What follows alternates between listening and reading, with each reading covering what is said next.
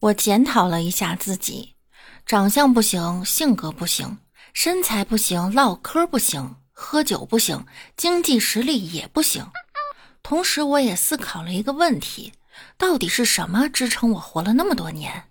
后来我想通了，我饭量还行，睡觉也行，我人气不行，但是我气人行啊。Hello，各位段友，欢迎您收听万事屋。那我依然是你们气人的小六六。在上期节目中，我们的一位粉丝枫叶炼成给我提供了一个笑话。六六，我来提供一个笑话。昨天呢，跟一个朋友喝酒，喝到正起劲儿，我担心他醉了，就对他说：“兄弟，少喝点儿，别一会儿喝醉了回不了家。”然后他就很不屑地对我说：“我的字典里没有‘醉’这个字。”然后我就弱弱的自言自语说了一句：“那你的字典一定是盗版的。”然后就扶着不省人事的他送回了家（括号这货两百斤）。说到喝酒哈，我有一个哥们儿被一个女孩缠的实在是不胜其烦，走到哪儿女孩就跟到哪儿，千万次的拒绝他哈，每次呢他都问为什么。我哥们儿怎么解释也没用。有一天晚上，他和另外一群哥们儿正在大排档喝酒，这女孩又来了，他就很生气的喊道：“想知道为什么吗？我告诉你，我不喜欢女人。”结果女孩伤心的哭着跑掉了。这哥们儿端起酒杯回头一看，咦，我那些哥们儿呢？喝酒时为什么要碰杯呢？古时候流行在酒里下毒，所以就开始流行碰杯。拿酒杯用力一碰，酒花溅到别人杯里，要死就大伙一起死。难怪碰杯的英文叫 Cheers，切死。国内也叫来走一个，不知道走的是哪个哈。邻居家的小妹妹来家里玩，我小侄子呀高兴坏了，把他珍藏的营养快线拿了出来，给小女孩倒了一杯，然后呢用瓶盖又给自己接了一小点儿，和小女孩碰杯。喝完之后呢，小侄子还假装一副喝醉的模样，身体东倒西歪的。小女孩很开心的笑他，说：“这是奶，不是酒，你不会醉的。”小侄子回答道。是你脸上的小酒窝让我醉的，小女孩笑得更开心了。我在旁边看的弯愣弯愣的。与小朋友比起来，李大脚这恋爱呀就总是坎坷，后来相亲呢更是惨不忍睹。于是他决定去找法师算一算。他唠唠叨叨说了半天，突然呢问大师：“大师，您怎么不睁开眼？”是眼睛不舒服吗？大师叹了口气：“哎，不是的，快开饭了，睁开眼，我怕吃不下饭。”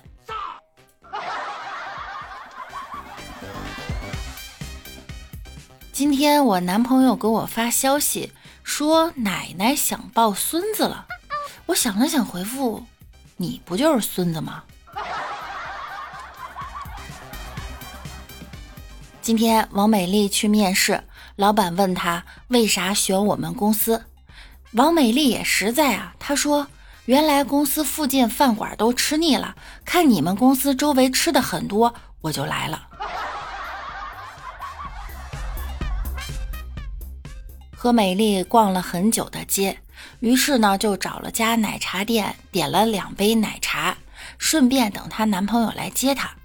等了两个多小时，她男朋友才赶来，捂着肚子，一脸歉意的说道：“啊，真不好意思啊，肚子突然疼的厉害，来迟了，估计是昨天晚上吃了不干净的东西了。”我还没来得及说话呢，王美丽把桌子一拍，就对她男友吼道：“你，你在说谁不干净呢？”昨天晚上睡觉的时候着凉了。今天一天都没有食欲，晚饭的时候呀，更是吃了没两口就吃不下去了。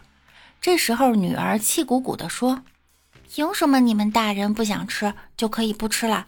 我说不想吃了，你们就不让？我竟无言以对。男朋友不忙都会骑摩托车到地铁口接我，这天他又来接我，我就故意问师傅到花园小区多少钱？男朋友说不要钱，只要亲我一下就好了。于是我就亲了他一下，上了他的车。旁边一个摩的师傅看的眼儿都直了，执念：多好的姑娘啊，可惜脑子不好使啊。大脚追一个女神，有一天女神感冒了，他觉得表现的机会来了，然后就去找他，坚持要陪他去医院看看。女神不愿意去啊。后来被他连拉带拽的，终于上车了。由于他第一次骑着摩托车载人，太激动了，结果半路上把女神的腿给摔折了。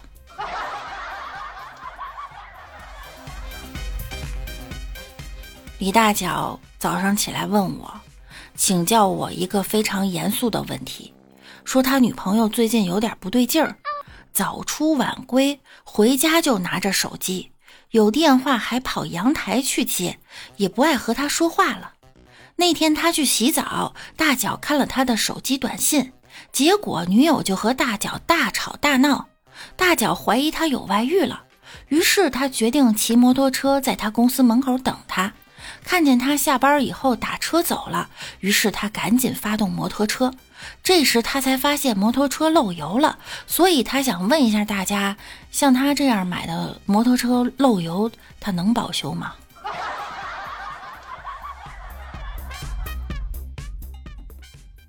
大脚骑摩托车载了六个人，怎么做的呀？你们自己想象吧。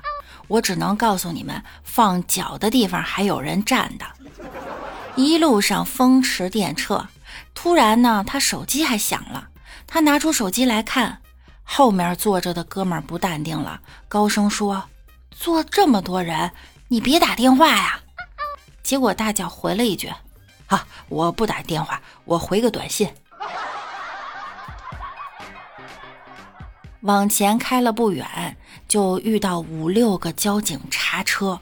他准备趁交警不注意呢，就冲过去。于是就对后面的同事说：“报警，报警！”结果那个人拿出手机，果断拨打了幺幺零。好啦，本期节目到这儿又要跟大家说再见了，记得三连一波哟。那我们下期再见啦，拜拜啦！